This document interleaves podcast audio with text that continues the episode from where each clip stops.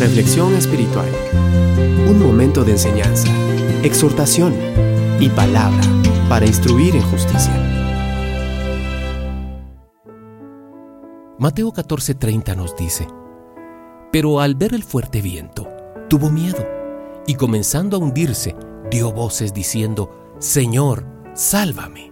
Jesús conoce bien todo lo que te ha sucedido tiene presente el dolor y los sufrimientos por los que has pasado a lo largo de todo este desierto. No creas que estás en el olvido aunque te sientas así. Jesús no ignora cómo estás. Tus circunstancias actuales están ante su presencia y nada escapa de su conocimiento. Jesús no ignora que lo que antes te pertenecía ahora está en otras manos. Él no ignora que lo que antes obtenías sin ningún problema, ahora te cuesta adquirir con dificultad y con muchos riesgos. No ignora que lo que antes estaba a tu favor, ahora lo tienes en tu contra. No ignora la causa y las consecuencias de tu dolor. No ignora que todo es desolación total a tu alrededor. Jesús lo sabe.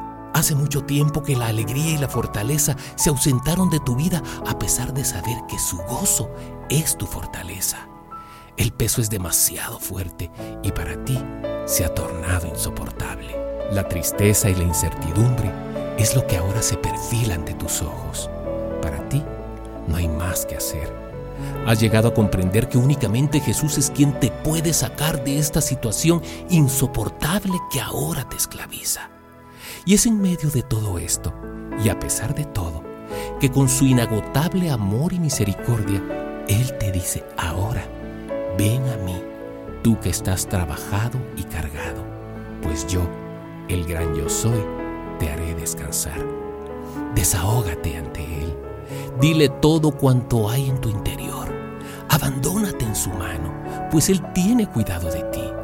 Sigue el consejo que te da el apóstol Pedro en primera de Pedro 5 del 6 al 7 cuando nos dice, humillaos pues bajo la poderosa mano de Dios, para que Él os exalte cuando fuere tiempo, echando toda vuestra ansiedad sobre Él, porque Él tiene cuidado de vosotros. Reconoce en estos momentos tu necesidad extrema delante de Jesús. Exprésale con libertad y sinceridad Dedica tiempo suficiente para hacerlo.